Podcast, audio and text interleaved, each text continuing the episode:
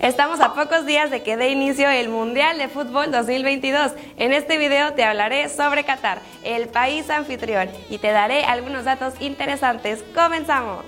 De entrada, desde mediados del siglo XIX, Qatar ha sido gobernada por la familia Al-Thani, es decir, sus representantes llevan muchos años en el poder.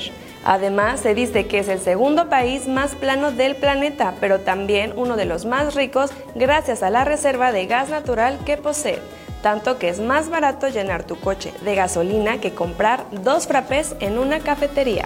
Entre lo más sorprendente destaca que no existen ni montañas ni árboles. Son uno de los cuatro territorios de todo el mundo sin áreas verdes, así que para disfrutarlas es necesario visitar los jardines privados. Ante el flujo de dinero que se tiene en el país, en Qatar es muy fácil ver autos costosos, centros comerciales espectaculares y sorprendentes infraestructuras como islas artificiales de lujo. Sin embargo, entre el lado opuesto trasciende que Qatar es uno de los países más seguros de todo el mundo porque son muy conservadores y la religión y leyes juegan un papel muy importante. De hecho, en el Mundial de Fútbol estará prohibida la venta de alcohol y en los estadios la bandera LGBT tampoco se podrá mostrar, o quienes lo hagan serán acreedores a una sanción de hasta 11 años en prisión.